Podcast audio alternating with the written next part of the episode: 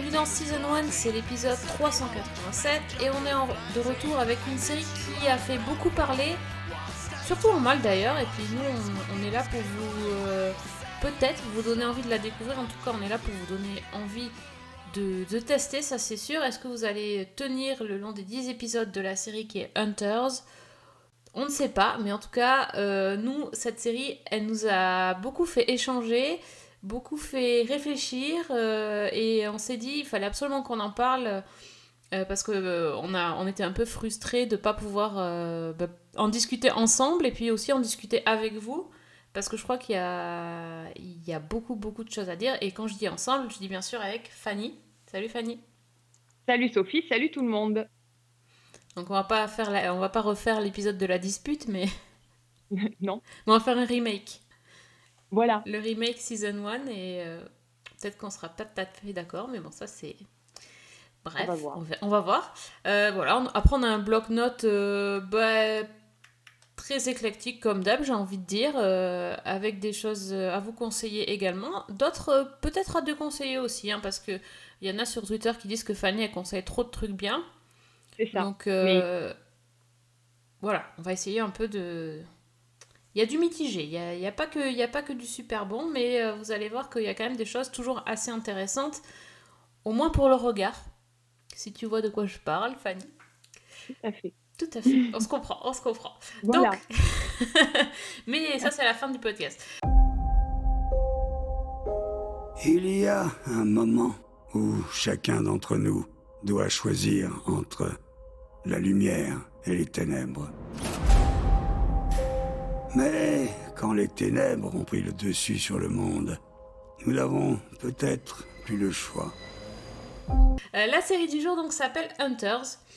Euh, et pourquoi elle a fait beaucoup parler? Parce que déjà elle a un pitch euh, assez, assez bizarre et aussi assez casse- casse-gueule, hein, on va dire, parce que ça parle de gens qui chassent des nazis. Donc forcément, vu comme ça, euh, en tout cas c'est comme ça qu'on voit dans la bande-annonce, qu'on nous l'a présenté. Euh, c'est pas exactement ça, mais disons que c'est déjà à peu près le sujet le plus casse-gueule de tout l'univers. Je crois, oui. Je- Faut y aller. Normalement, il faudrait y aller sur des œufs, je pense. Oui, bah eux, non, ils ont pris. Ils ont Ouais. pas. ouais, je pense que les œufs, ils sont en omelette depuis bien longtemps. C'est sûr. Donc, en gros, c'est une série de David Weil, c'est le créateur, euh, producteur et euh, co-créateur, c'est Jordan Peele. Vous en avez certainement déjà entendu parler. Et cette série est visible sur euh, la plateforme Amazon. D'accord? Et donc, si on devait faire un pitch un peu plus précis que des, des gens qui chassent des nazis, ça serait quoi? Alors, bah déjà, ça se passe euh, à New York en 1977. Et l'histoire, en fait, en gros, c'est celle de, de Jonah, qui est un jeune homme euh, qui est fan de ciné, de comics, qui est pas forcément très bien dans ses baskets. Il traîne avec ses potes et il vit euh, avec sa grand-mère, qui est la seule famille qui lui reste et qui est une survivante des camps de concentration. Et un jour, il assiste, impuissant, donc au meurtre de, la vieille dame dans ce qui ressemble pour la police à un cambriolage qui a mal tourné. Mais euh, en fait, lors, lors des obsèques, eh ben, Jonah va découvrir tout un pan de la vie de sa grand-mère qu'il ignorait. Il va rencontrer en fait un vieil homme riche qui s'appelle Meyer Offerman, qui dirige une organisation secrète à laquelle collaborait donc sa grand-mère. Et en fait, c'est un groupe de chasseurs de nazis, euh, des gens complètement hétéroclites et assez baroques, on va dire, qui traquent euh, bah, les dignitaires, les hommes de main, en fait, tous ceux qui ont œuvré au sein du Troisième Reich pendant la guerre et qui se sont réfugiés aux États-Unis. Et, en fait, donc, euh, Meyer va proposer plus ou moins à Jonah de se joindre à eux pour, entre autres, venger la mort de sa grand-mère.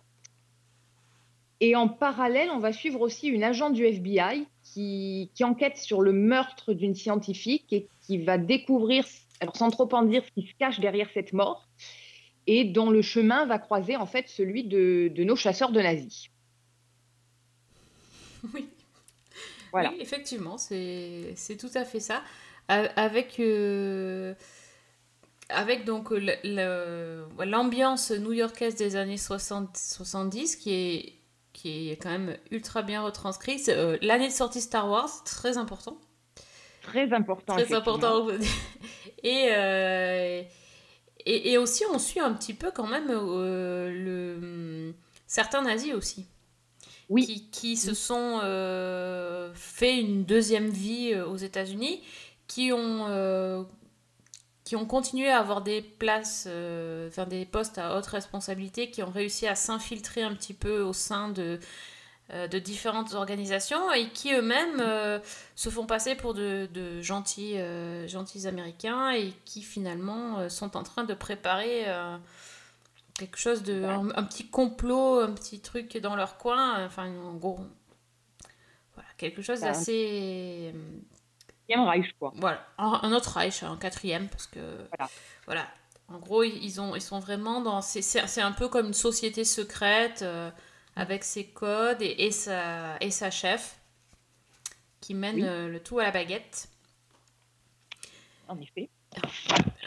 Après, ça va être compliqué de pas tout, pas tout révéler, mais déjà, euh, on, on vous donne une, une idée de, de ce qui se passe. On est un peu euh, dans la peau de Jonah, nous, euh, quand, on, quand on découvre cette, euh, bah, déjà l'existence de, de nazis aux États-Unis, parce que lui, il est là, il, il, bah, il- c'est un gros geek qui, qui passe son temps à regarder des films et à lire des comics, et il a aucune idée de ce qui se trame euh, à deux pas de chez lui. Et euh, Mhm. le, le jour où il rencontre Meyer Offerman, c'est clairement le jour où sa vie bascule. Et, euh, et en fait, hasard, euh, hasard ou, ou coïncidence, euh, il est aussi très doué euh, dans, dans ce qui est le, tout ce qui est déchiffrage de code. En fait, on sent que c'est, un gamin qui a un potentiel euh, énorme. Mhm. On nous fait comprendre qu'il a été euh, admis dans plein d'universités. Bon, il n'a jamais fait d'études, mais euh, il a, un potentiel intellectuel de fou. Et donc, euh, par hasard, il va être capable de déchiffrer un code qui, euh, justement, posait quelques soucis à Meyer et à sa bande. Et c'est comme ça qu'il va rentrer dans, la bande de, chasseurs de vampires, tout en essayant de mm, trouver des, indices, en fait d'essayer de recoller les, morceaux du puzzle pour essayer de comprendre qui était sa grand-mère finalement, cette, euh, cette femme qu'il a élevée et dont il ne connaît rien. Exactement. Mhm. C'est un sacré personnage, d'ailleurs. Oui, tout à fait. Mais d'ailleurs, le premier échange avec, euh, avec Offerman est assez emblématique puisque euh, il lui fait une remarque en fait sur le, le numéro qu'il a tatoué euh, sur, le, sur le bras Mhm. et tout part de là en fait. Oui. C'est à partir de ce moment-là que Offerman va lui raconter un petit, va, va commencer à lui raconter euh, bah, sa propre expérience des camps, chose qui va courir sur toute la saison en fait. Oui, c'est un peu le fil conducteur. euh, à, Alors, ouais. à- à travers les flashbacks, euh, on voit effectivement la, la vie dans un camp. euh, et, et on s'aperçoit qu'en fait que Jonah était bien au courant que sa grand-mère avait été euh, déportée dans Oui. un camp, mais qu'il ne connaît absolument euh, rien de ce qui s'est passé là-bas. Euh, ben, sa grand-mère n'avait jamais voulu lui dévoiler quoi que ce soit. Et pour cause, parce que c'est quand même des, des histoires absolument glaçantes, et j'imagine bien pourquoi elle n'a pas voulu lui en parler. Mm. Et, et donc c'est ça aussi qu'on va découvrir tout au long de, de la série, et surtout pourquoi sa grand-mère, qui bah, apparemment n'avait euh, pas, de, pas de raison particulière de, d'aller chasser les nazis, a en fait une très très bonne raison, et, Oui. et pourquoi elle s'est Mm. retrouvée aussi, elle aussi, impliquée dans, dans cette histoire. Parce que finalement, la, la bande, euh, la bande de chasseurs, euh, comme tu disais, hétéroclite, c'est tout à fait ça. Mais c'est Oui, quand même des oui. gens qui euh, ont des aptitudes Oui, au combat. euh, J'imaginais pas trop la grand-mère. Bah, la grand-mère, en fait, son rôle, c'était finalement de recouper les informations pour s'assurer que les personnes visées par la bande étaient bien ceux euh, qu'elle croyait. Ah oui, c'est celle qui vérifiait les. qui double. Enfin, qui faisait des doubles vérifications, etc. pour pas, Ouais. pour pas tuer l'innocent. Ouais. Ouais. Effecti-. Effectivement. Euh, bon, du coup, tu connaissais le pitch? Oui. Mais- Euh, je n'avais absolument rien vu. T'avais rien lu? Rien lu, rien vu exprès, parce que je voulais vraiment découvrir la série euh, brute. Et donc, en fait, inutile de te dire que la première séquence, rien que ça, ça m'a complètement déstabilisée. Parce que pour le coup, moi, quand on me dit euh, des gens qui traquent les nazis, je m'attendais un petit peu à quelque chose à la euh, Simon Wiesenthal, c'est-à-dire quelque chose d'assez sérieux, dramatique, mais sans le côté que nous montre la première scène. Première scène, c'est la scène du barbecue? La scène du barbecue, exactement. Ouais, D'accord. et, et voilà. Donc, euh, bah, je crois qu'on peut dire qu'en fait, donc ça se passe euh, pendant un barbecue euh, où donc il y a plein de gens qui sont réunis et une des invitées reconnaît euh, son hôte comme étant un ancien nazi. Et, et bah, lui, il pète un plomb et il tire sur tout ce qui bouge et il zigouille absolument tout le monde, euh, les invités, famille, amis, etc. Et c'est c'est un bain de sang. à l- bon, le- la comparaison a souvent été faite, mais c'est ça, à la Tarantino, un truc euh, complètement, euh, complètement déjanté, quoi. Oui, je, je, je pense que moi j'ai la mâchoire qui s'est décrochée euh, à la fin de la scène. Je me suis dit, mais sur- surtout que le, le côté esthétique euh, de la scène qui est euh, saturé en couleurs, on peut pas faire plus, plus cliché du barbecue américain et totalement retourné pour finir en horreur. Complet. Et le mec qui, enfin le nazi qui a dégommé tout le monde, qui, euh, euh, enfin qui, qui n'est même pas affecté par ce qu'il vient de faire, quoi, qui continue euh, Ouais, comme si de rien n'était, c'est, oui, effectivement, on se dit qu'on est tombé sur un truc euh, effectivement assez bizarre. C'est pas que Tarantino parce qu'il n'y a pas la musique au taquet derrière, mais quand même il y a, il y a quelque chose. Et c'est un peu Ouais. ça en fait. hein, c'est franchement moi quand j'ai le premier épisode il est très, euh, il- enfin il- on est désarçonné à chaque instant, sachant quand même qu'il fait la, fait euh, quasiment 90 minutes il me semble ou au moins 80. Et, euh, et, et je me suis dit mais où, enfin, où est-ce qu'on va? Qu'est-ce qui se passe? Qu'est-ce que je regarde? C'est quoi cette série? Enfin, C'est ça. C'est qu'est-ce que je regarde? Qu'est-ce que je Mm. regarde? Et, et c'est ça qui m'a donné envie de, re- de regarder euh, la suite. Et je pense Oui. que c'est ça qui peut aussi euh, ne pas du tout avoir envie de regarder la suite. Ah, mais absolument. Absolument. Je pense que le premier épisode, on finalement, on sait tout de suite où on est, même si on est perdu. Et je pense que, comme tu dis, c'est ça qui donne envie de continuer parce que on ne comprend pas, en fait, ou qui perd totalement dès le départ. Oui, parce que c'est. Bon, on- il est clair que le, reproche euh, numéro un euh, fait à la série, c'est que ça traite d'un sujet ultra sérieux et euh, ultra. comment on pourrait dire touchy, et que ça met vraiment. Ça tourne un peu tout à la dérision, et du coup, ça met sur le même plan des, des choses complètement.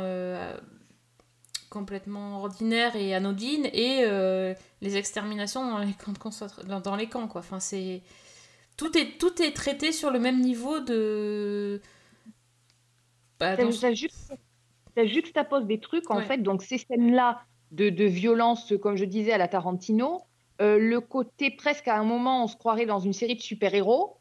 euh, le, des flashbacks en noir et blanc sur les camps de concentration et sur les horreurs qui, qui se passent là-bas. Euh, Il y a même un moment de comédie musicale, pratiquement. Et il y a tout ouais. Ouais, Il y a tout, il y a tout ça euh, qui est traité effectivement de la, de la même manière, pratiquement. oui bah oui oui Mm. c'est il y a pas de il a pas de limite il y a pas de j'allais dire de démarcation mais c'est pas le meilleur mot mais c'est vraiment ça il y a, y a- y a- tout se mélange et euh, effectivement je, je comprends que ça ça gêne ça gêne parce que oui bon on peut pas dire n'importe quoi euh, euh, sur les nazis et sur les sur les déportations euh, et deux secondes après euh, faire comme une pub à la télé enfin comme il- ou des choses comme ça. Mais en même temps moi ça moi ça m'a pas sur le moment hein, je veux dire ça m'a ça m'a mis, mis mal à l'aise mais ça m'a pas empêché de regarder. Parce que je, je trouve que ça les scènes, les scènes, les scènes dans le passé euh, nourrissent les personnages et expliquent qui ils sont devenus, qui ils sont maintenant. Euh, ça apporte quelque chose à l'histoire et c'est pas. euh, J'ai pas trouvé que c'était gratuit en fait. Ouais. mhm. Bah, c'est vrai que c'est une critique que j'ai pas mal entendue. Je crois que notamment, il y a le musée d'Auschwitz qui a réagi en disant qu'ils étaient un petit peu mal à l'aise par rapport à la série parce qu'ils trouvaient que ils traitaient un petit peu le, le- le- tout ce qui s'était passé dans les camps comme euh, bah, de fa- en le banalisant un petit peu, qu'ils inventaient des événements qui s'étaient pas vraiment produits dans la réalité, comme la fameuse scène dont on a beaucoup parlé des, des échecs humains. Je crois que Oh c'est dans mon le premier épisode. Voilà, où des, en fait, des, des juifs sont placés par les nazis sur euh, une sorte de jeu d'échecs humains, et quand une pièce, entre guillemets, est éliminée, ben, le, le- le type est abattu, quoi. Et, et tout ça, en fait, bon, effectivement, je- j'entends tout à fait la critique, mais d'une certaine manière, j'ai l'impression que c'est aussi un moyen de se réapproprier quelque chose qui est, qui est indicible, quoi, qui, Mhm. qui dépasse l'entendement. Oui, mais euh, mais il y a quand même des. Le problème, c'est qu'il y a des choses qui se sont vraiment passées. Mhm. Euh, dans... ben, il, il relate des faits euh, qui, ont été rela- qui ont été racontés par d'autres, euh, par, des, par Oui. des gens qui ont survécu. Il y a des choses qui sont inventées, il y a des choses qui sont oubliées. Donc, euh, oui, mais c'est- un parti pris également. On n'est pas sur un documentaire euh, sur les camps. Enfin, c'est ça aussi. Oui. Et, et le fait que ça passe après euh, dans d'une autre scène où le mec fait n'importe quoi, où, où, les, où, les, hum, où les héros sont tournés en dérision, etc., ça montre bien qu'on n'est pas dans la réalité. On est totalement Oui. dans une autre. Dans un autre univers. Donc, euh, faut aussi accepter que le, les choses ne soient pas exactement comme, euh, comme elles, ont, elles ont existé. Déjà, il y a au moins un point qui est positif, c'est que ça ouvre le débat et ça, ça permet d'en parler. Mhm. Et ça, je c'est déjà quelque chose de, de très positif, quoi. Après, je sais pas, enfin, d'en parler à qui? Tu peux pas non plus en parler à quelqu'un qui, enfin, un, un jeune, quoi. Enfin, c'est Non. c'est trop. Cette série-là, euh, elle est trop violente Bien sûr. pour être vue par des, par, par des, par des ados. C'est compliqué. C'est très Ah oui. compliqué. Je pense qu'il faut. On peut pas euh, se dire c'est une série qui va permettre de discuter euh, Non, ça, non. de ça à quelqu'un avec quelqu'un qui, n'y connaît, qui ne connaît pas. C'est pas possible. Mhm. Je pense que Ouais, non. justement, ça permet d'en discuter avec quelqu'un qui connaît déjà Mhm. euh, et qui a du recul par rapport à ça parce que tu, Oui. Mhm. tu peux pas. euh, Et effectivement, si on veut vraiment apprendre des choses, c'est c'est pas sur cette série-là qu'il faut Non. aller. Faut aller enfin, on ouvre un bouquin, on n'est pas. Clairement. Voilà, enfin, c'est pas. Mais bon, je comprends que ça. Je comprends que ça gêne, Mhm. euh, mais je comprends pas qu'on dise que la série est nulle. Par Voilà, contre, voilà. ça, je comprends que ça, dérange, ça gêne, ça, ça irrite. euh, oui, clairement. Mais enfin, moi je suis désolée, Tarantino, euh, on le sait si c'est. Son film, il est, il est réel ou pas réel Enfin, réaliste ou pas réaliste Enfin. Moi je l'ai pris pareil, quoi. Mhm. Non, je suis d'accord. Alors, Je suis d'accord sais avec pas, euh, peut-être qu'il y avait plus de vérité historique dans Inglorious Bastard que dans cette série-là. Peut-être, j'en sais rien. Je suis pas capable de juger. euh, mais j'espère qu'on dit pas ça juste parce que c'est Tarantino qui a le droit et que les autres n'ont pas le droit, quoi. Enfin, dans Tarantino aussi, il y avait des trucs. euh, Ouais, et puis sais pas. de toute façon, je crois que les nazis sont quand même ultra utilisés comme les personnages qui représentent le mal absolu, finalement. Mhm, tout à fait. Que ce soit même dans euh, Les Aventuriers de l'Arche perdue, il y avait des nazis. Exactement. Dans Inglorious Bastard dont tu parlais, Ouais. euh, finalement, c'est un peu le. C'est vraiment les grands méchants, quoi. Là, je pensais aussi, en regardant la série, à euh, une, une série qui est quand même bon, Supernatural, où les mecs ont quand même combattu Lucifer, des démons, toutes sortes de, de trucs. Et la grande fierté du personnage donc de Dean, c'est qu'il a voyagé dans le temps et qu'il a tué Hitler. Mhm. Et où donc, pendant toute une saison, il se présente en disant Bonjour, je suis Dean Winchester et j'ai tué Hitler. D'accord, ouais. Ce qui montre bien que là encore, on a ce, ce- cette figure-là du grand méchant presque caricatural. Et c'est aussi ce qu'on retrouve dans, dans Hunters. Ah ben oui, oui, euh, encore plus avec le fait que, le, que justement ils sont en train de chasser euh, les... C'est pas n'importe quel nazi, c'est les, les chefs, en fait, ceux qui ont, ceux qui ont fait les pires euh, atrocités, qui ont tous des surnoms euh, comme des super méchants, en fait. Oui. Donc... euh, Enfin... Moi, j'avoue que j'ai regardé euh, la série, que j'ai aimé regarder cette série. J'ai pris. Alors, effectivement, il y a des scènes qui m'ont choqué, qui m'ont gêné. euh, qui m'ont que j'ai trouvé extrêmement dur. Il y a des scènes qui m'ont fait rire, il y, a, il y a eu un peu tout. Effectivement, le Oui. mélange, c'est pas toujours le meilleur. Ça dépend des épisodes en fait. Il y a un côté qui est un petit peu indigeste. Et, et finalement, je, moi, je regardais les épisodes. Je ne peux pas dire que sur le moment, j'ai aimé. C'est très bizarre. Je peux pas dire que sur le moment, j'ai aimé. Mais a posteriori, euh, oui, en fait. C'est très curieux. J'ai un rapport très bizarre à cette série. Ouais, moi je crois que j'ai aimé en regardant quand même. J'avais, vraiment envie de savoir. Ils, savent bien man- manier l'art du cliffhanger également. Euh, je trouve qu'ils ont bien réussi à construire le groupe et à, à donner un peu d'épaisseur à certains, pas à tous encore, mais euh, il y avait quand Bah, même les pas mal de choses quoi. Tous les personnages, en tout cas du groupe de, de- de chasseurs, sont Mm. quand même hyper intrigants ou intéressants, quoi. Ouais, ouais, ouais, non, tout à fait. Moi, j'ai trouvé que ils avaient, euh, ils sont très clichés. Chacun dans leur euh, catégorie, on va dire, c'est vraiment, on sent le, on sent le truc, le gang monter de toutes pièces, mais, euh, mais ouais, enfin, il y a, il y a beaucoup de choses. Et puis, le, le- franchement, la, la méchante, euh, Oui. Oui, je dis pas son nom comme ça, on sait pas qui c'est, mais, Oui, voilà. mais, mais, moi, j'adore cette actrice. euh, je me rappellerai plus son nom, mais elle était dans Alias. C'est la mère de Sydney. Euh, oui, c'est ça. Et elle est, euh, elle est géniale. Ouais, non, c'est. On n'a quand même pas dit non plus que meilleur. Je suis en train de réaliser, on n'a pas dit que meilleur Offerman était quand même joué par Al Pacino. c'est vrai. Ah, Juste C'est vrai, c'est vrai. Petit, un petit acteur qui, qui débute. Oui, voilà, un petit acteur qui monte. Oui. C'est ça. Oui, Et- oui. Moi, personnellement, j'ai alors j'ai entendu des réserves de la part de certains sur son jeu. Euh, moi, je l'ai trouvé absolument génial. Moi, je l'ai trouvé bien aussi, oui, oui. Après, c'est une série d'ensemble. On peut pas dire que non plus ça soit la série avec Al Pacino. Ah c'est vraiment euh, mentir sur. euh, Voilà, Ouais, mentir sur la marchandise. Hein. Tout à fait. C'est lui qui est en plus, le plus gros sur l'affiche. Mais déjà, le, le personnage principal, c'est c'est Jonah, donc qui est joué par Logan Lerman. Lui, on l'a vu dans. attends, c'est quoi que j'ai. Je sais plus. Euh, dans. Percy Jackson, le film. Ah, Percy. Voilà, bah, il n'est pas, pas super connu, mais bon, c'est lui qui a. bah, c'est lui qui est le personnage principal. Effectivement, Al Pacino, il est important parce que c'est le, le patriarche, le, le personnage qui, est- qui a réuni le groupe et il est dans quasiment toutes les scènes.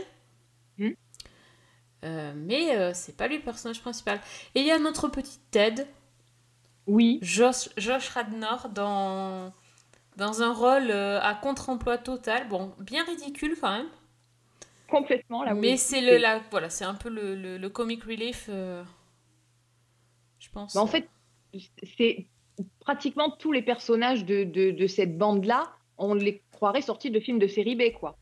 Ou dans comics, quoi, tu vois, un truc un peu... euh, Ouais, c'est vrai. Quand même, la nonne avec son flingue, c'est pas mal, quoi. La non-flingue, ça fait trop comics, moi, je trouvais. C'est effectivement, c'est pas mal.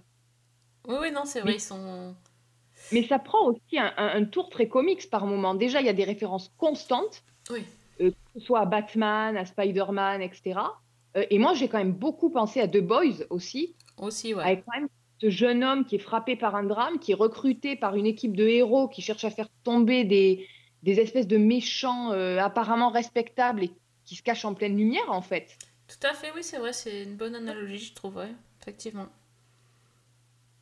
Oui, bah oui.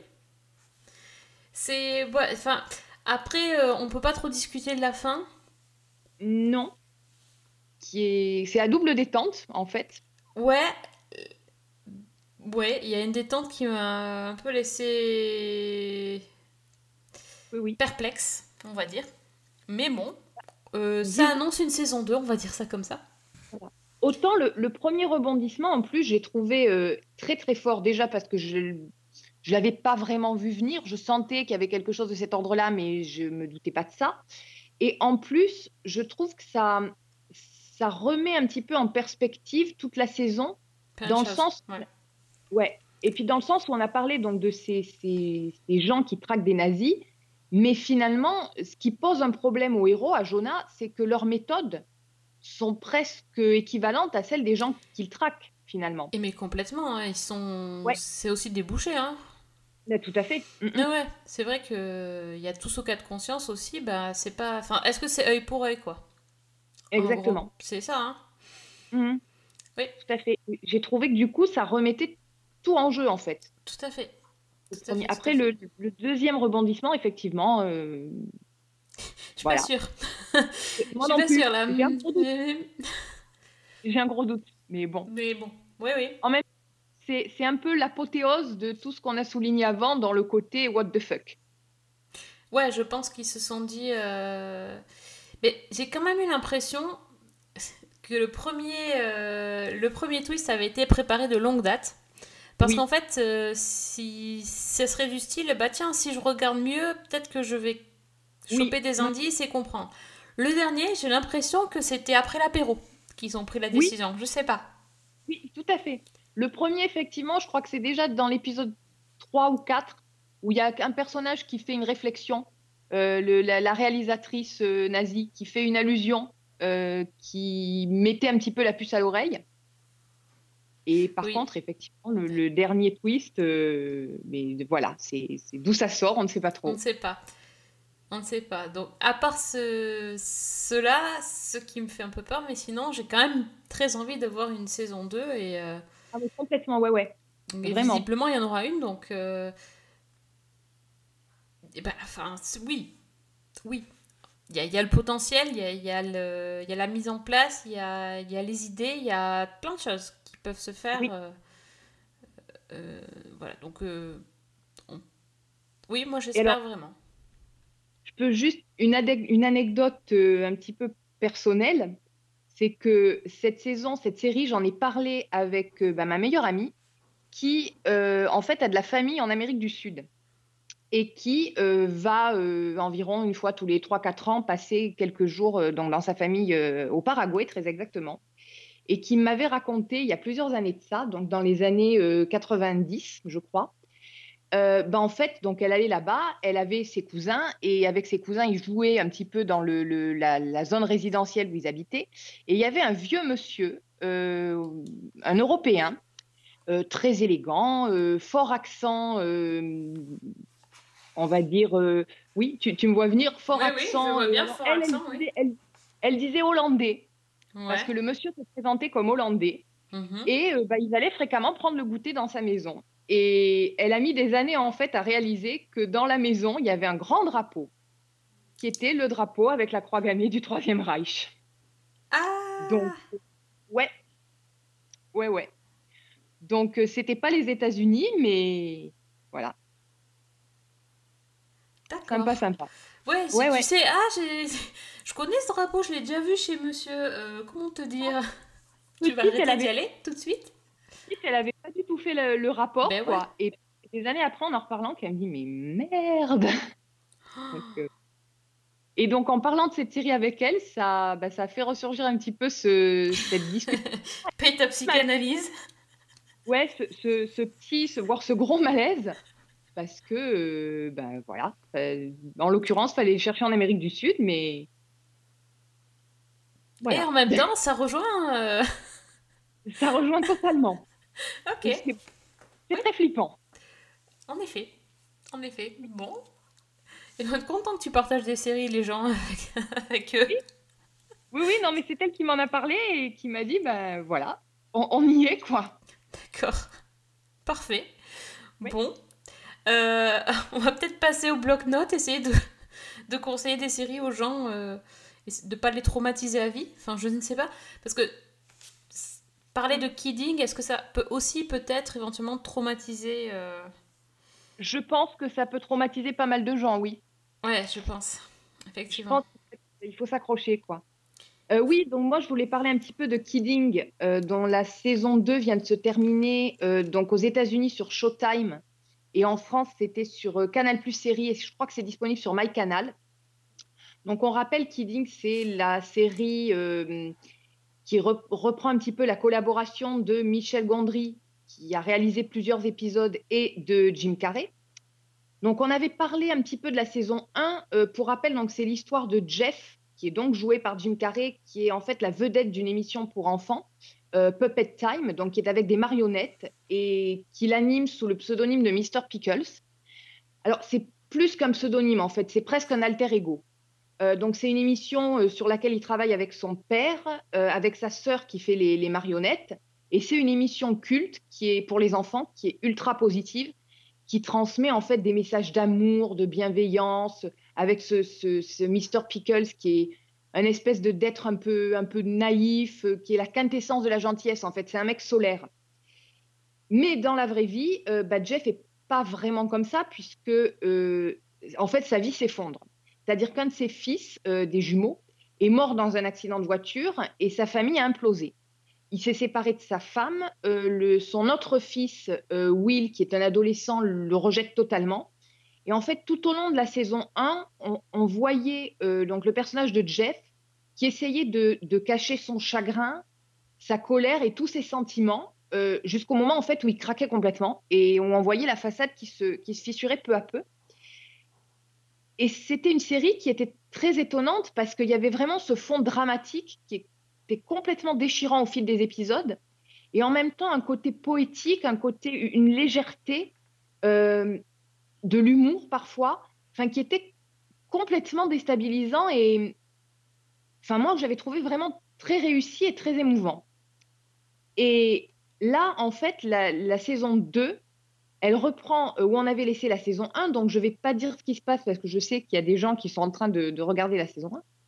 Donc sans spoiler, on va dire que la saison 1, elle se terminait sur un pétage de plomb total de Jeff qui faisait quelque chose d'extrême. Et que bah, cette chose-là va avoir des conséquences sur, euh, sur tout, en fait, et notamment sur les relations entre les personnages. Donc ça, c'est ce qu'on voit au début de la saison 2. Et en même temps, il y, a plein de choses, en fait. Il y a euh, donc sa sœur Deirdre qui est en plein divorce et qui perd les droits sur la plupart des marionnettes de, de l'émission. L'émission elle-même n'est plus à l'antenne pour la première fois depuis une trentaine d'années.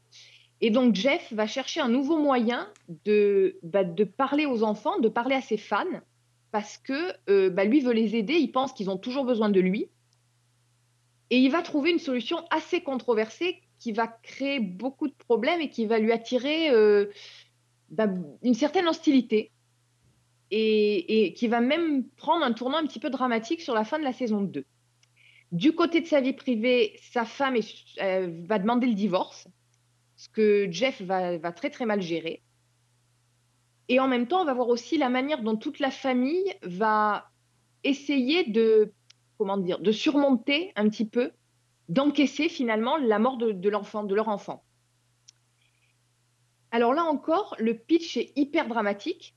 Et encore, j'en dis qu'une partie, il y, a, plein d'autres choses qui se passent. Mais c'est comme la saison 1 en fait. C'est-à-dire qu'il y a une délicatesse, il y a une, il y a des moments oniriques.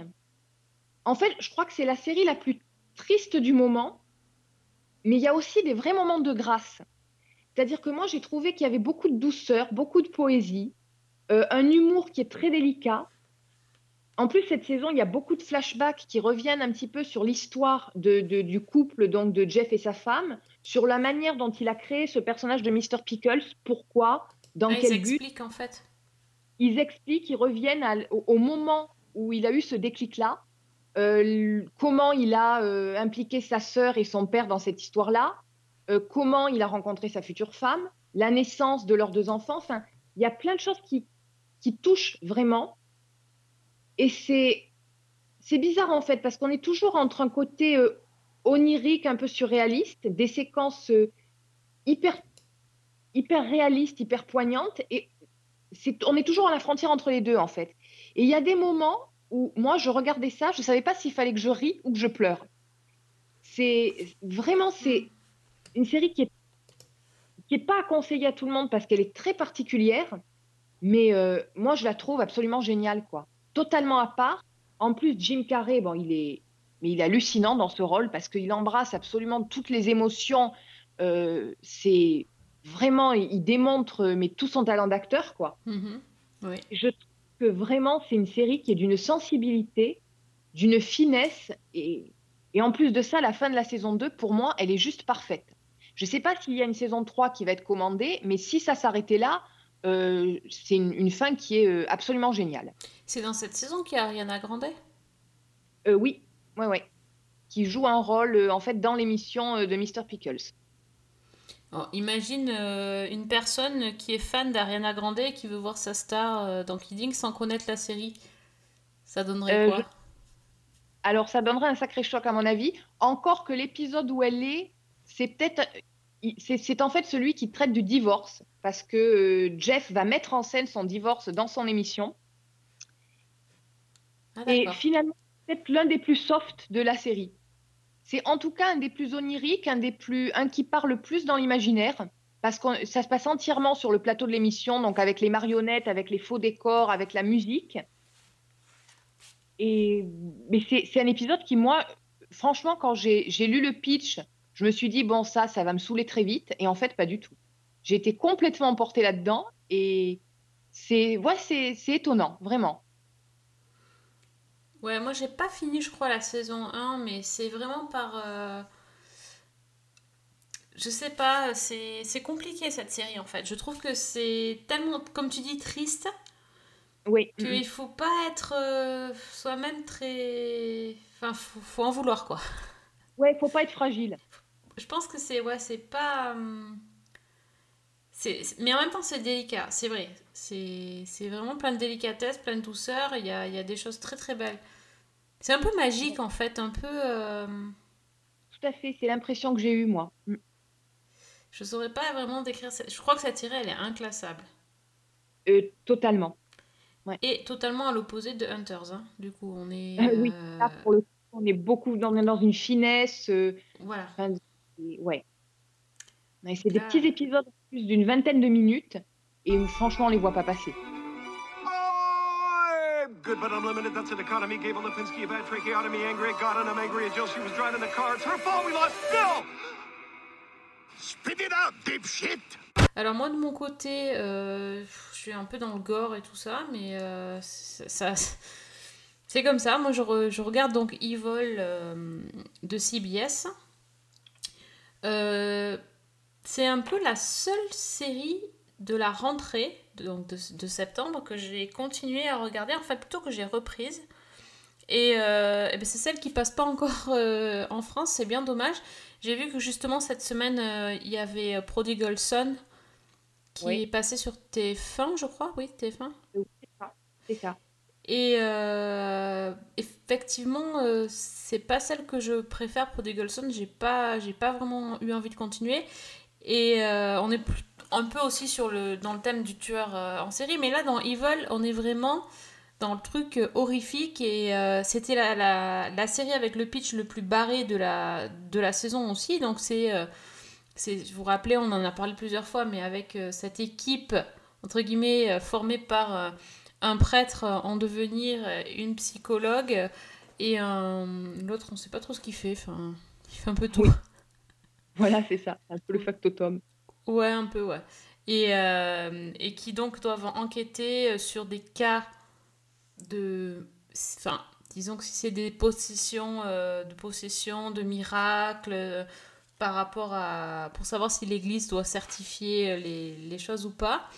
Et, euh, et en fait, euh, on se trouve vraiment avec une série qui fait flipper, Mhm. avec euh, un personnage... euh, de, de psychologue euh, démoniaque qui est un personnage fil rouge qui, qui, qui, lui, pour le coup, ne fait pas peur physiquement, mais qui arrive à manipuler les gens et à ins- installer une espèce de, de pression et d'oppression au fil des épisodes. Je me dis, mais c'est hyper bien fait parce qu'on sent que. Que Car- euh, Karen, non Christiane ou Karen, putain j'ai du mal avec les prénoms. Euh, Oui. Comment elle s'appelle? Christine. Kristen. On sent que Christine, euh, est- la psychologue, donc, est de plus en plus euh, affectée par, par les choses qui se passent autour d'elle. On sent, on, sent qu'elle est pas tranquille et en fait, nous non plus. Et je trouve ça génial parce que c'est tout est tout est au long cours. Alors là, je suis arrivée à la mi-saison. Euh, Il y aura donc à l'épisode 10, il y aura 13 épisodes et euh, franchement, j'ai, je vous dis, j'ai qu'une hâte, c'est de voir la fin parce que je, je, je sens que on, on touche quelque chose de, de, de très. euh, de très tordu, mais, mais dans le bon sens du terme. C'est-à-dire que vraiment, ils ont préparé tout au long de des épisodes et que ça monte en puissance et on va avoir un, final de saison, à mon avis, génial. Et, euh, et cette série a des épisodes euh, absolument euh, flippants, des choses toutes bêtes qui peuvent vraiment tourner au cauchemar. Le dernier épisode que j'ai vu, je me suis dit, mais il était trop bien. C'était sur un. Le mystère, c'était des, des gamines qui se mettent à chanter euh, toute la même chanson sans pouvoir jamais s'arrêter. Mm. Et comment. Mais enfin. J'ai Ouais. trouvé cet épisode absolument génial. Et je peux pas vous dire pourquoi, et je- mais c'est inventif, c'est des choses que on a rarement vues dans, dans des séries, euh, dans des thrillers en tout cas. Il y a, il y a des, on est en terrain connu, mais de temps en temps ils sortent des épisodes, ben, on n'a jamais vu ça. Donc euh, je, je suis surprise, je suis... Et, et je trouve que les acteurs, se- la mayonnaise prend hyper bien. C'est la série donc, dans laquelle le prêtre est, est joué par Mike Colter, donc qui était Luke Cage. Euh, J'avais émis plein de doutes euh, par rapport à lui, parce que ben, voilà, enfin, c'est... ça faisait un peu dans, dans Luke Cage, on avait un peu pris pour son physique et, et je le voyais pas du tout jouer un prêtre. Et en fait, j'ai totalement oublié qu'il est Luke Cage. Ouais. Donc euh, je pense que là, c'est gagné, il est, il, est, il est vraiment très très bien. Cette série, elle est vraiment étonnante aussi parce que je trouve qu'ils font vraiment des épisodes bouclés avec une intrigue par épisode et en même temps, il y a un côté feuilletonnant qui les relie toutes, qui n'est pas le côté feuilletonnant traditionnel Ah oui, ben oui. où on suit une intrigue d'un épisode à l'autre. Là, non, c'est, on voit vraiment qu'il y a quelque chose de pensé dans la globalité.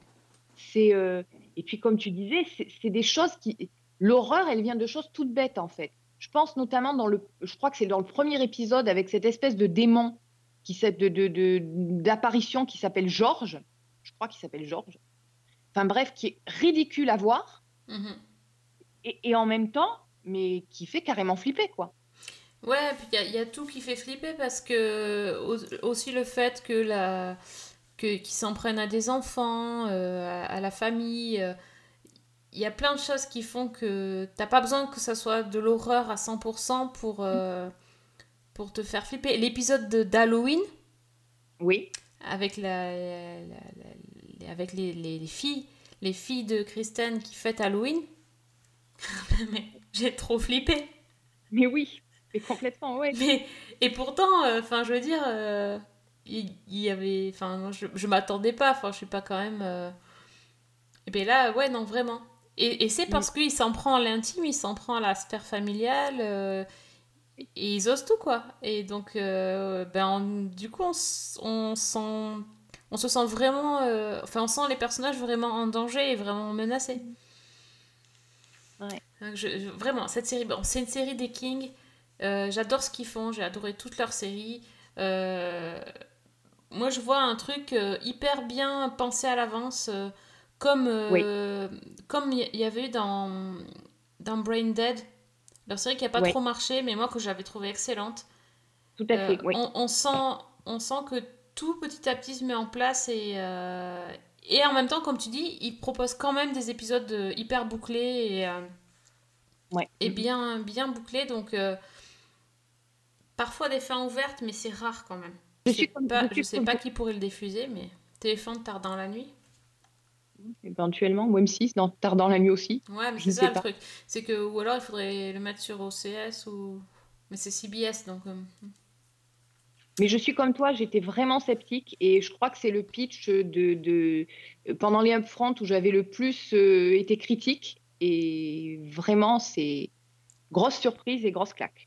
Non, moi, c'est- en fait, elle est innovante. Je trouve que c'est vraiment. euh, c'est une autre façon de faire peur, c'est une autre façon de traiter les séries d'horreur, le- les séries de psychopathes. Et, euh, Sur un Voilà, sujet où vraiment euh, sur un sujet où vraiment quand on nous a dit un prêtre qui s'allie à une Mais- psychologue, mais grave. le prêtre qui, qui est croyant et la psychologue qui est sceptique qui enquête sur des cas de possession, je veux dire on, voilà, Ouais. Non, non, mais on donnait pas cher, c'est sûr. Hein, c'est sûr, le pitch, il est, il est vraiment bizarre et non, mais Ouais. Ça vaut vraiment le coup. Donc si vous avez l'occasion, euh, à aller regarder cette série, euh, je pense que vous serez pas déçus. You're in way over your head, Miss Bouchard. Why don't you leave this to the professionals? Who are the professionals? Your boy toy Acosta, LaRue, the 60? Who are the 60? People who know who you are. Now. Hey, that session number 37 was a juicy one, wasn't it? I just want my daughters gone so I can have my freedom. Just say the word, Kristen, and poof, they're gone. No one blames you, no guilt. Just four little caskets. Go to hell. With pleasure. In fact, I'll make room for your daughters. Est-ce que tu as une autre série à nous conseiller Oui, mais j'ai un petit peu le le- l'ovni euh, de la du Ah, podcast. Bah oui, l'OVNI du- de Fanny. Voilà, donc j'en ai un petit peu parlé sur Twitter. Euh, c'est une série qui est disponible sur Netflix, qui s'appelle Jiri Haji, donc euh, en japonais, ce qui veut dire euh, le, devoir et la honte. C'est une série en fait, un- une série anglo-japonaise et qui se déroule en fait entre Tokyo et Londres. Et c'est donc il y a 10 épisodes de 60 minutes à peu près. Et on m'en avait énormément parlé, donc euh, j'ai lancé ça un petit peu en ayant des très très bons échos. Alors en fait, l'histoire, ça commence avec le meurtre à Londres du neveu d'un chef euh, d'une famille de, la famille de Yakuza. Et en fait, ce meurtre va provoquer au Japon d'énormes tensions entre les clans mafieux et même la menace d'une guerre.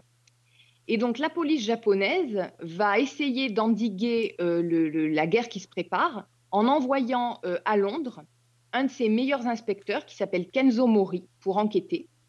Alors d'abord parce que effectivement c'est un de ses meilleurs éléments, mais surtout parce que le suspect du meurtre, ce serait son frère Yuto, qu'on croyait pourtant mort. Et donc Kenzo va partir à Londres sous couverture, donc normalement soi-disant pour, euh, pour participer à un cours de médecine légale qui est dirigé par une, une inspectrice britannique, qui est jouée par euh, l'actrice Kelly MacDonald, qui est- que moi j'adore et qui est absolument géniale. Et, donc en fait, il arrive à Londres, ce- ce- cet inspecteur japonais, donc dans cette ville qu'il ne connaît pas, et il va essayer donc de, faire la lumière sur ce meurtre-là, de découvrir si son frère est bien impliqué, et dans ce cas-là, si pourquoi il s'est fait passer pour mort.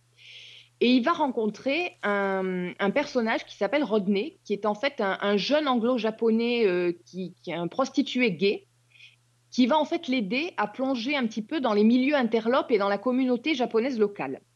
Et alors, pour compléter le tableau, il faut ajouter que la fille euh, du héros, une, une jeune adolescente qui s'appelle Taki, va s'enfuir du Japon, va fuguer en fait pour le rejoindre en Angleterre. Et donc, petit à petit, il va, euh, bah, il va essayer de, résoudre cette affaire-là euh, avec l'aide donc de, de, de, ce, dont j'ai oublié le nom, je viens de le dire, du jeune prostitué, et euh, sous la surveillance, enfin sous les soupçons de, l'inspectrice britannique, qui se comprend un petit peu qu'il n'est pas forcément là pour euh, poursuivre son cours et qui se demande un petit peu ce qu'il va faire. Alors, c'est une série qui a un pitch qui est quand même assez, euh, on va dire, classique dans le sens du polar. Et en fait, cette série, c'est une surprise continuelle. Déjà, l'histoire en elle-même, je l'ai trouvée extrêmement efficace. C'est très prenant, on est tout de suite dedans. On est euh, entre des séquences qui se passent au Japon, des séquences qui se passent à Londres, et on se repère tout de suite, mais c'est euh, en fait, il y a un, un- un va-et-vient continuel. Alors, d'un côté en japonais, moi j'ai regardé en VO, donc de l'autre en anglais. On Ah passe oui, donc ça constamment change sans arrêt. ça change Ah, sans arrêt, sympa. ça change énormément de, de langues. Et il y a une immersion qui est euh, dans une double culture, dans un double environnement. Et c'est euh, déjà, ça c'est quelque chose que moi j'ai trouvé extrêmement prenant. Euh, on a par exemple la première demi-heure de la série qui se passe entièrement à Tokyo, qui est parlée entièrement en japonais, donc sous-titré. Ensuite, on passe à Londres et l'atmosphère, elle est complètement différente. Il y a, vraiment tout qui change. Et ça, j'ai trouvé que c'était super réussi, même si dans les deux cas, ça reste une série qui est quand même assez sombre. Euh, et en même temps, dans la mise en œuvre, c'est complètement euh, innovant et étonnant. Bon, il y a beaucoup de scènes d'action euh, qui, là aussi, on parlait de Tarantino dans Hunters, il y a un peu ce côté-là, un, côté un peu Pulp Fiction par moment dans, dans la série.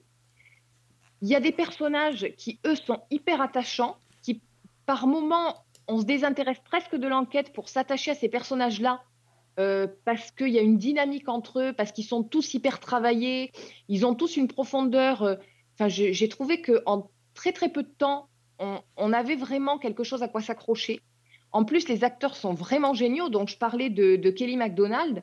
Le, donc, le héros de la série, lui, il est joué par un acteur qui s'appelle Takehiro Hira et qui est, euh, moi, qui m'a fait penser un petit peu à Alain Delon jeune, dans le côté un peu hiératique, un peu, un peu froid, comme ça. Euh, même les seconds rôles sont, sont hyper soignés, hyper bien joués. Et puis, dans la mise en œuvre, ce qui est euh, absolument fantastique, c'est que bah, il y a des scènes auxquelles on ne s'attend pas. C'est-à-dire qu'il y a des précédemment, euh, en ouverture des épisodes, qui sont des espèces de petits, euh, de, comme des comics en fait. Il y a des scènes qui sont là aussi où on bascule dans quelque chose de, très visuel, très onirique, où on s'est, c'est- on est toujours ancré dans le réel, mais je trouve que par moments c'est poétique, c'est vraiment surprenant. Et puis il y a la fin qui est à la fois la plus étrange, la plus inattendue, et peut-être la plus belle que j'ai vue depuis longtemps, avec une scène de, de danse en fait sur un toit, qui est, euh, mais qui est absolument enthousiasmante, quoi, qui est aussi surprenante et comment dire, et inattendue que, que géniale. Ah ouais. Ouais. Tu Ouais. vois, sur, sur le papier, une série japonaise, euh, ça me branche pas, mais alors avec tout ce que tu me dis, j'ai Ah super envie de voir. C'est, je pense que les gens qui aiment un peu les polars euh, assez noirs et qui ont envie de quelque chose de quand même différent, qui donne un twist, pas à l'histoire, mais à la manière dont c'est filmé, à la manière dont c'est raconté, euh, je pense qu'il faut vraiment foncer parce que euh, c'est, je, je me disais que c'était une série qui allait me rester de, de ce que j'aurais vu cette année. Ah C'est ouais. peut-être pas une série qui est inoubliable, mais je pense qu'à la fin de l'année, c'est une série dont je me souviendrai en me disant que j'ai vraiment passé un bon moment. Euh, c'est intelligent, c'est Mhm. élégant, c'est enfin vraiment. euh, je recommande fortement de jeter un œil. En plus, l'avantage, c'est qu'on est vraiment tout de suite dedans. Donc, premier épisode, on accroche, euh, c'est bon, c'est parti. Sinon, bon, bah, c'est peut-être pas la peine de continuer, mais franchement, ça, ça vaut le coup. D'accord. En plus sur Netflix, donc là, Il y a, euh, facilement accessible et waouh, cool. Et il y a combien d'épisodes? Euh, 10 épisodes. D'accord, ça va. You're close with your brother? Yes, we were. He's wanted in Japan. He has done something terrible.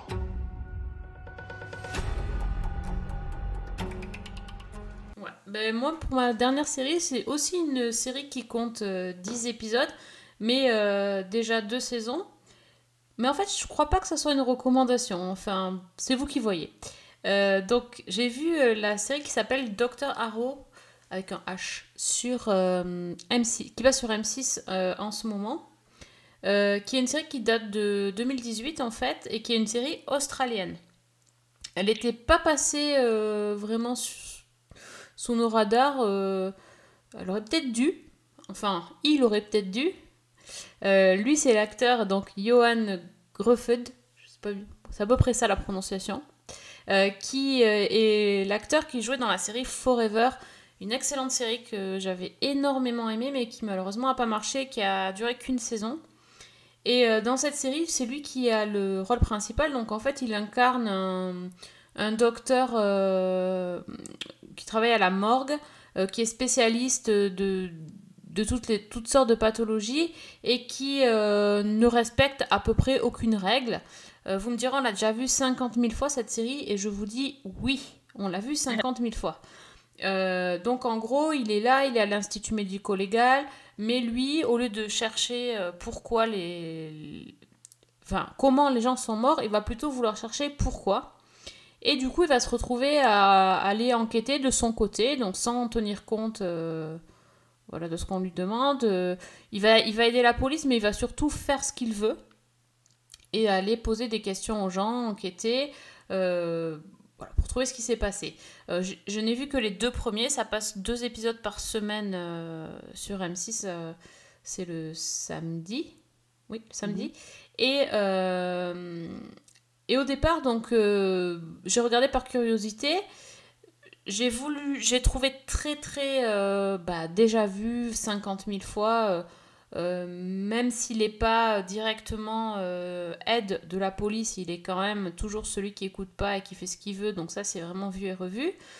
Mais j'ai bien aimé un truc, c'est le twist de la fin. Je vais vous le dire parce que sinon vous n'allez pas savoir si vous allez avoir envie de la, de la série. En tout cas, à la fin de l'épisode, du premier épisode, on apprend qu'il cache un énorme secret et que ça va euh, un petit peu euh, redistribuer les cartes. Euh, le truc, c'est que le secret qu'il a, c'est pas mal, c'est bien trouvé. Sauf que ça aussi, c'est déjà vu. Oui. Et là, c'est là que le vrai problème réside, je pense, parce que on peut pas, euh, on peut pas imiter une série. Ah, si je dis le nom, vous allez comprendre, c'est bête quand Oui. même. Mais on peut pas imiter une grande série, enfin une série euh, très connue et qui a eu beaucoup de saisons et et qui a quand même marqué. euh, sans euh, voilà enfin du coup là c'est vraiment trop c'est trop copier-coller et ça fait un peu cheap quoi à côté Mm. donc notre cher Johan Gruffudd a beau être extrêmement charmant mais vraiment c'est mon petit crush Euh, j'avoue que c'est pas non plus passionnant Voilà, je- Mais moi, je l'ai suivi. euh, j'ai vu les deux saisons qui ont été diffusées en Punaise. Australie. ah oui J'avais vu ça euh, bah, 2018 et 2019. Euh, j'ai suivi, j'ai commencé pour lui et j'ai suivi parce que, alors ça va pas forcément vendre du rêve, mais c'est effectivement une série qui est très classique, qui est du déjà vu et qui est reposante en fait. ah c'est la série repassage ok Voilà, il n'y a pas besoin de beaucoup s'investir pour comprendre ce qui se passe. Euh, c'est, il y a des choses extrêmement prévisibles. Euh, bon, à part effectivement ce twist du premier épisode, mais après on est en terrain connu. Moi, je trouve que ça reste agréable à suivre dans le, le sens où il y a des chaque enquête, en fait, chaque épisode, il y a une enquête plus ou moins bouclée et ce petit côté feuilletonnant sur la manière dont il va essayer de, de cacher son secret mais qui est effectivement, tout est déjà vu, ça tu l'as dit. Donc, euh, moi je trouve que c'est une série qui est sympa, mais qui est pas non plus, c'est pas non plus la folie, quoi. Oui, donc, enfin oui, moi j'ai toujours un truc euh, sous le coude, on va dire, une série sous le coude que je regarde quand je fais autre chose en même temps. Ouais. Mm. Euh, Il y a eu, euh, enfin, j'ai regardé plein de trucs, euh, style mentaliste, Ah. voilà, je faisais autre chose, je, je saurais même plus, Lie to Me, enfin, plein de séries de ce style-là. Bon, Mais on est tout à fait là-dedans, je crois. on est dans ça. Après, maintenant, le problème, c'est qu'on a tellement de séries Oui. euh, que avoir 50 000 séries sous le coude pour qu'on fait autre chose en même temps, euh, c'est compliqué. Oui, oui, tout à fait. Donc c'est un peu pour ça. Enfin, je dis, euh, je vais regarder ça comme je vais regarder Top Chef, quoi. Tu vois, je vais euh, tomber dessus, je vais rester un peu devant et puis je vais faire autre chose. Donc euh, Ouais. ouais. Mm.